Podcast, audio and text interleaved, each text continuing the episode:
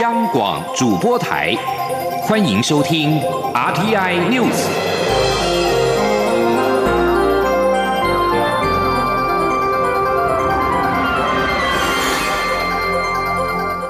听众朋友您好，欢迎收听这节央广主播台提供给您的 RT News，我是张顺祥。口罩采实名制贩售，明天就要上路。蔡英文总统今天表示，这是要让口罩的购买更公平，也要留给最需要的人使用。蔡总统也再次说明，目前台湾没有出现社区传染个案，感染的风险很低，一般健康的民众不需要戴口罩。央广记者欧阳梦平的报道。蔡英文总统五号上午在总统府接见一百零八年度全国模范公务人员代表。总统在致辞时表示，他要借这个机会，代表全体国人感谢再次投入武汉肺炎防疫工作的公务人员。他并强调，对于防堵疫情，政府绝对严阵以待，也需要全民的支持与协助。对于六号将上路的口罩实名贩售，蔡总统也呼吁民众多体谅。他说。从明天开始呢，我们口罩呃实名贩售就会上路。这个做法就是为了要让口罩的购买能够更公平。我们要让口罩可以留给最前线的防疫跟医护人员，那么可以留给需要的人来使用。对于造成的不便，我们希望民众能够给予政府多多的体谅。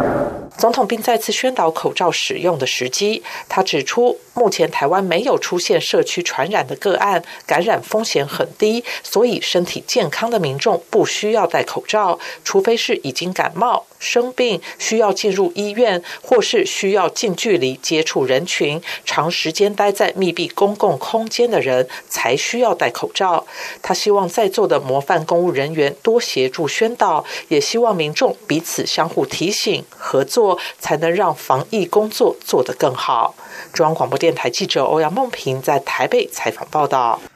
针对外界关注的第二批滞留武汉国人接返问题，洛桂副主委邱垂正今天表示，由于三号自武汉返台的两百四十七位旅客当中有一确诊病例，因此在相关部门会商之后，政府制定出三项接续处理的原则。下次接返必须满足这三个原则，不能够便宜行事。因此，今天跟明天都不会有加班机接返滞留国人回到台湾。央广记者王兆坤的报道。陆委会副主委邱垂正表示，第一项接续处理原则是后续的工作推动必须提升防检疫工作的确实度，因此我方将与对岸协调如何强化防检疫作业的执行方式。其次，当初首批人员运送之前。我方已预先告知对方，必须以于武汉短暂出差者、有慢性病患者、有长期特殊用药与密切医疗照顾需要者，或者是老人、小孩等抵抗力较弱者为优先。这些要求都获得对方同意。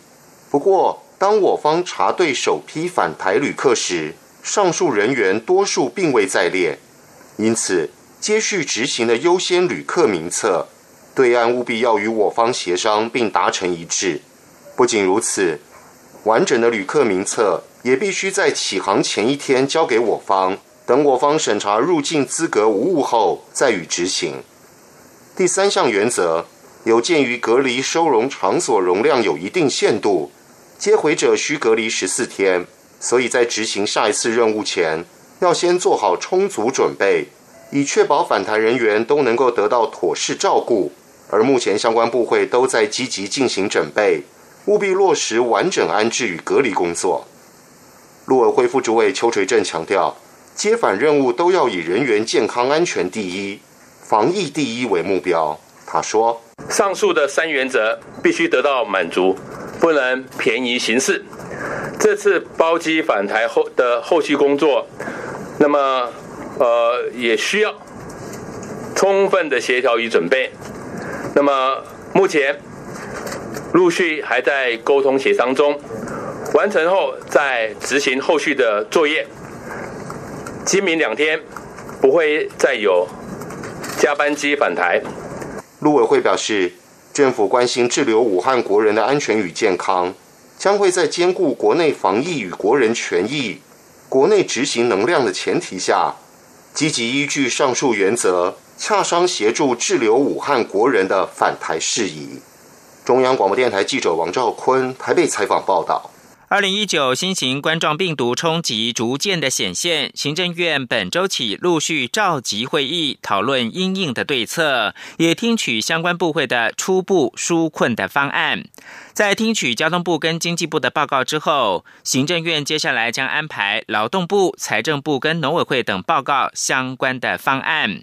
行政院发言人古拉斯尤达卡今天表示。相关部会在这一两周会陆续跟行政院长苏贞昌或者是政务委员开会讨论纾困方案，很快就会提出。央广记者王维婷报道。武汉肺炎疫情冲击台湾观光、经济和农业各产业，行政院连日来邀集相关部会讨论，严拟制定产业纾困方案。行政院长苏贞昌或主管部会的政委也都已经听取交通部、经济部报告纾困方案规划。这一两周将继续听取劳动部、财政部或农委会等部会的报告。交通部已经向政院报告观光产业纾困方案，经济部也着手盘点政策工具和统计可能受影响的制造业或商业情形。有媒体报道，观光产业纾困金额上看新台币两百亿元。行政院发言人古勒斯尤达卡五号受访时表示，各部会陆续提出方案与政院讨论中，纾困内容尚未定案。他表示，目前都还在与部会讨论研拟中，纾困方案很。快就会提出，古勒斯说，但是会尽快，因为毕竟疫情都是现在进行式，昨天没有拍板，都还在讨论中嘛。农委会应该也会有啦，因为这个跟我们的农产的出口。古勒斯也表示，政院一方面盘点手上的行政资源和政策工具，了解是否能以现行的行政措施援助产业所需。若目前的行政能量就足以解决产业纾困，就不一定需要编列特别预算。但是如果盘点后发现还有不足之处，可能就要制定特别条例和编列特别预算。中央广播电台记者王威婷采访报道。武汉肺炎疫情延烧，中华经济研究院的院长陈思宽今天受访时表示，推测这应该是短时间的冲击，制造业或许在疫情趋缓之后需求会回补，但非制造业就不太乐观，恢复的状况相对的缓慢。请记者杨文军的报道。中华经济研究院五号公布一月台湾制造业采购经理人指数 PMI 已连续四个月呈现扩张，但指数下跌四点九个百分点至百分之五十一点三。非制造业经理人指数 NMI 已连续十一个月呈现扩张，且指数微升零点九个百分点，来到百分之五十五。不过，中经院院长陈思宽指出，一月的调查时间是在武汉肺炎疫情扩大前，两个指数都续呈扩张。但最近疫情延烧，厂商开工日期延后，不确定因素增加。陈思宽也提到，制造业或许在疫情趋缓后需求会回补，但非制造业就不太乐观。陈思宽说：“但是其实你从呃之前的经验看起来的话，哈，那这个其实是一个比较呃短时间哈的一个冲击，所以对制造业来讲，哈，它。”等到过过去之后呢，它其实这些需求的回补，哈，其实我觉得是就是是还好啦，哈。可是，呃，因为对非制造业来讲，尤其是像这个旅游啊，哈等等的这些，哈，那它时间过去了就过去了嘛，哈，所以他们恢复的状况可能相对会会比较缓慢一些。中华采购与供应管理协会采购与供应研究中心执行长赖树新指出，可以预料接下来几个月指数将大幅震荡，可能冲击。电子、医药、汽车相关产业，端看疫情控制状况，对采购跟供应链来讲是最严峻的挑挑战。中央广播电台记者杨文君台北采访报道。准副总统赖金德美东时间四号出席在美国参议院举行的国际宗教自由圆桌会议。他致辞时指出，台湾和美国在外交政策上有着相同理想，台湾将与美国和国际社会积极合作，以实现共同目标。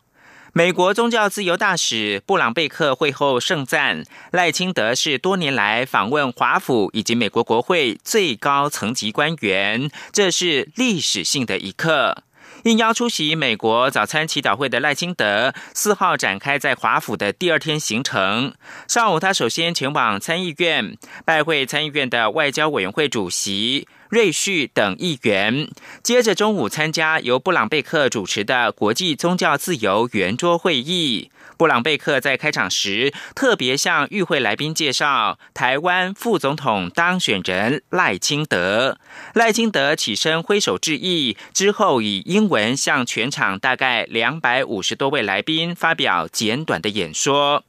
而赖清德四号也会晤了美国参院外委会主席李契等三位的参议员。李契支持台湾参与世界卫生组织，也支持台美探讨签署自由贸易协定的可能。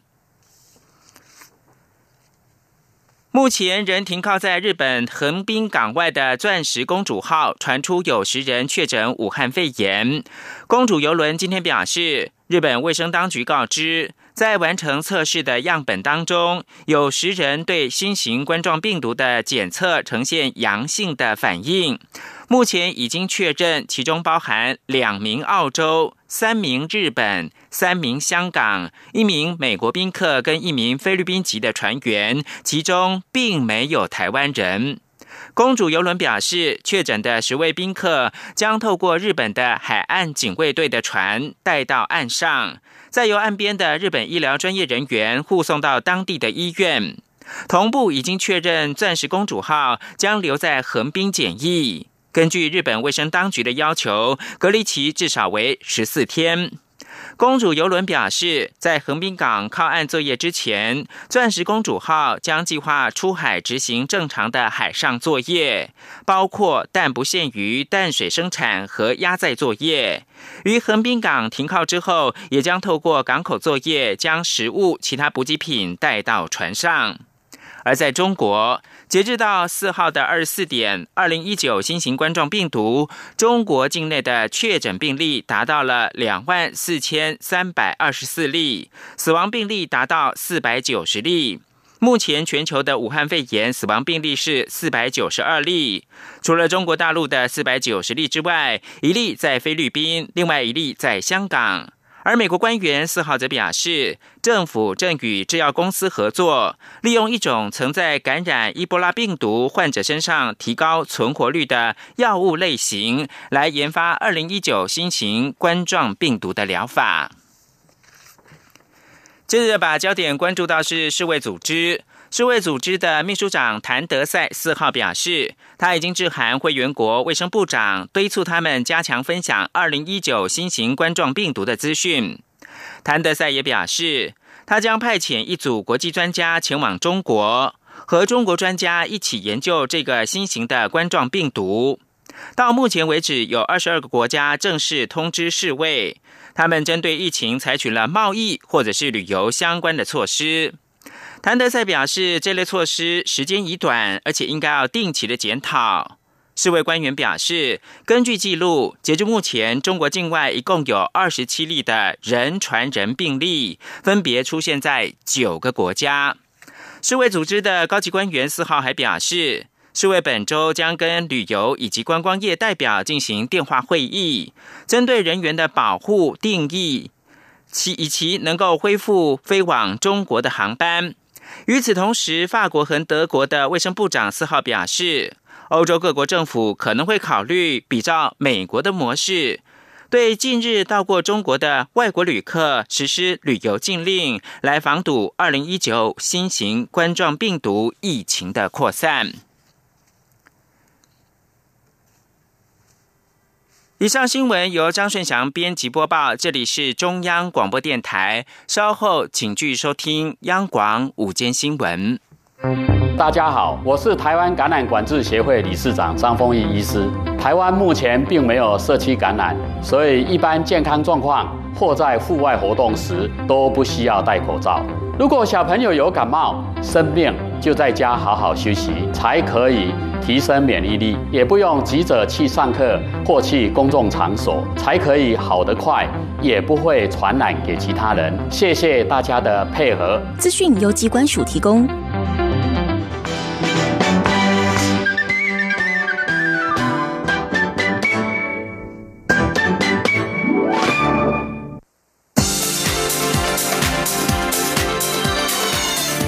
是中央广播电台台湾之音，欢迎继续收听新闻。各位好，我是主播王玉伟，欢迎继续收听新闻。中国武汉肺炎疫情爆发，恐怕冲击台湾对中国的农产品出口。为了拓展外销市场，农委会今天宣布，台湾莴苣起航沙乌地阿拉伯，透过农业试验所开发的系统性冷链技术，即使长达三周的海运时间，到达阿拉伯市场贩售后，仍然新鲜翠绿，成功拓展台湾农产品外销新兴市场的通路。前天记者陈立信宏的采访报道。台湾蔬菜由于含水量高，因此像是莴苣等农产品外销以日本、韩国、新加坡等七到十天的短程航运为主。过去三年平均每年可以出口约一万公吨，产值高达新台币两亿多，其中八成集中于日本市场。不过去年受到日本本地生产较往年丰厚，台湾出口也跟着受影响，因此农委会也积极思考如何开拓其他市场。透过农业试验所开发的系统性冷链技术，以及云林麦寮乡蔬菜产销班农民完善的田间栽培，经过三年的努力，终于成功将台湾莴苣外销主运保鲜期从二十天延长至二十八天，进一步提高产品良率达百分之九十八以上，也成功开创拓展外销中东等长途航程市场的新通路。农委会也特别在五号宣布，台湾莴苣起航烧地。阿拉伯农委会主委陈吉仲说：“如果未来只要到其他可以分散单一市场风险的部分的，我们绝对会全力的来配合。这个配合包括像我们从整个田间生产管理到冷链技术，甚至整个集后包装，甚至自动化采收，到最后行销会用的补助跟开阔市场的相关的费用，这样的话才可以让。”我们将开阔新的市场可以成功，更重要的是这样的外销成功以后，知道农民应该会更高兴，因为他的收入就会增加。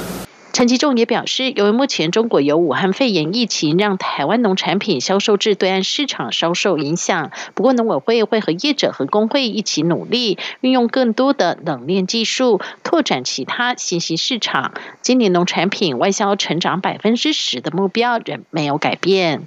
中央广播电台记者陈林信宏报道。交通部高速公路局发布今年春节期间国道服务区的营业成绩，其中又以台日合作于年前在清水服务区开幕的日本美食天堂最受瞩目。高工局业务组组长刘逢良今天受访时表示，尽管受到武汉肺炎疫情冲击，但是春节七天假期，该区依然创下惊人的销售成绩，也吸引日方再度来台考察是否扩大双方的合作。今天央广记者吴丽君的采访报道。高工局国道三号上的清水服务区，向来是民众南来北往最爱的服务区之一。由于和中日本高速公路上的清水休息区同名，也吸引中日本高速公路株式会社旗下负责服务区营运的 Exist 株式会社，首度跨足海外，来台设立子公司，并于清水服务区三楼开辟日本美食天堂专区。结果，日本美食天堂。在今年农历年前的一月十八号盛大开幕后，立即吸引许多民众品乓。尤其一连七天的春节连续假期，尽管受到武汉肺炎疫情冲击，加上年初二之后天后就不佳，整体车流量及来客数都下滑。但是只要来到清水的民众，都对不用搭机到日本即可享用最新鲜到地的日本美。美食包括拉面、寿司、双麒麟以及白色恋人巧克力等等，感到非常幸福，也因此短短一周就创下新台币四百八十几万的销售额，最高一天甚至超过百万，占清水整体营收百分之十二，也吸引日方再度来台考察是否扩大双方的合作。高工局业务组组长刘逢良说。他们也是非常满意，刚刚还跟我联络说，这是他们中日本的 X 株式会是第一次跟国际合作出店，在海外经营布区。透过地盟之后，他对这样的营业状况呢非常非常满意。对台湾民众喜欢日本的物产跟美食来讲，让他们觉得有点讶异。所以陆续二月份大概有两个团，二十九个人会来到台湾清水来看看营运的情形。后续有这样的好的发展经验，他们也准备在走出台湾的其他的高速公路区去出店。另外，春节期间新增的苏澳服务区也不为武汉肺炎疫情的冲击，销售量同样超过高工局预期。刘逢良指出，苏澳服务区初期尚未全面开放时，一个月的营业额只有三十万元，但是春节这几天在苏花改全面通车的助攻下，一天的营收就高达百万元。中央广播电台记者吴丽君在台北采访报道。继续关注的是武汉肺炎疫情对于学生和家长的影响。教育部日前宣布，高中以下延后开学。人事行政总处今天宣布，公务人员比照劳工也可以请防疫照顾假，但是只给假不给薪。因应全国高中国中国小延后两周开学，劳动部宣布，劳工如有需要可请防疫照顾假，雇主不得拒绝。但是防疫照顾假是否给薪水，则由各公司决定。人事行政总处副人事长苏俊荣表示，从二月十一到二十四号，家中有十二岁以下学童的公务员，如有需要，也可以请防疫照顾假，最多十四天，给假不给薪。但是，请防疫照顾假不会影响考绩。今天将发函各地方政府正式实施。而全国各级学校延后开学，为了让学习能够在防疫期间不中断，教育部今天介绍了教育云、爱学网等各种数位平台资源，鼓励青师生善加运用。教育部长潘文忠表示，对于到中国就学的台生以及在台湾就读的陆生，如果因为疫情而无法回到学校读书，教育部将分别透过随班复读以及安心就学等方案，确保所有学生的就学权益。前天记者陈国伟的采访报道。台湾近几年成立许多数位学习平台，教育部向全国亲师生说明如何在武汉肺炎的防疫期间善用相关资源持续学习。其中，教育云汇集了教育部各县市政府以及民间单位各自开发的数位资源平台工具，可以透过单一账号登录使用，提供老师为学生规划在家自主学习及各项线上学习课程。教育部也以英才网平台为例，内容涵盖教学影片、练习题。动态评量、诊断试题及互动式教学等多元教材当中，已完备国小部分的国语文、数学、自然、英语领域，以及国中的国文、数学、理化、生物等课程。教育部长潘文忠表示，各级学校的师生都可以透过远距教学、非同步教学以及台湾模课师课程网等方式进行互动教学，包含跟各县市啊，还有我们很多啊，长期在发展数位学习资源的伙伴们，大家一起来讲，不要群聚来。进行课程下，我想诸位的学习啊，会是一个非常重要的措施。潘文中也提到，由于中国疫情升温，有些地方甚至封城，让就读中国学校的台湾学生无法在开学后返校上课。教育部近期将和国内各大学协进会会商，研议让这些学生在各校随班复读，或采取其他可行的权益措施。潘文中说，由于中央流行疫情指挥中心已经宣布持续暂缓陆生来台，国内有陆生的各大学将会在二月七号前向教育部提出各项安心就学方案。教育部将会和各校全力以赴维护入生的就学权益。中央广播电台记者陈国伟台北采访报道。继续将焦点转到国会。立法院新会期即将开议，但朝野各党对于开议日期各有定见，还有待朝野协商决定。不过，因为中国武汉肺炎疫情蔓延，时代力量与民众党及国民党团都主张，在施政总执行期间，院会应安排行政院长苏贞昌针对武汉肺炎疫情进行专案报告，让国人了解政府的施政作为，有助于安定民心。民进党则是认为，立法院过去确实有针对特定议题进行。行专案报告的潜力，相关意见可以与朝野协商当中提出一并讨论。今天记者刘玉秋的采访报道。第十届立委二月一号宣誓就职后，新会期也即将开议。不过，朝野各党对于开议日期有旗见，时代力量倾向七号或十一号，国民党主张十四号，民众党四号召开党团会议后倾向十八号开议，而民进党则认为，因不少新科立委的办公室还在整顿，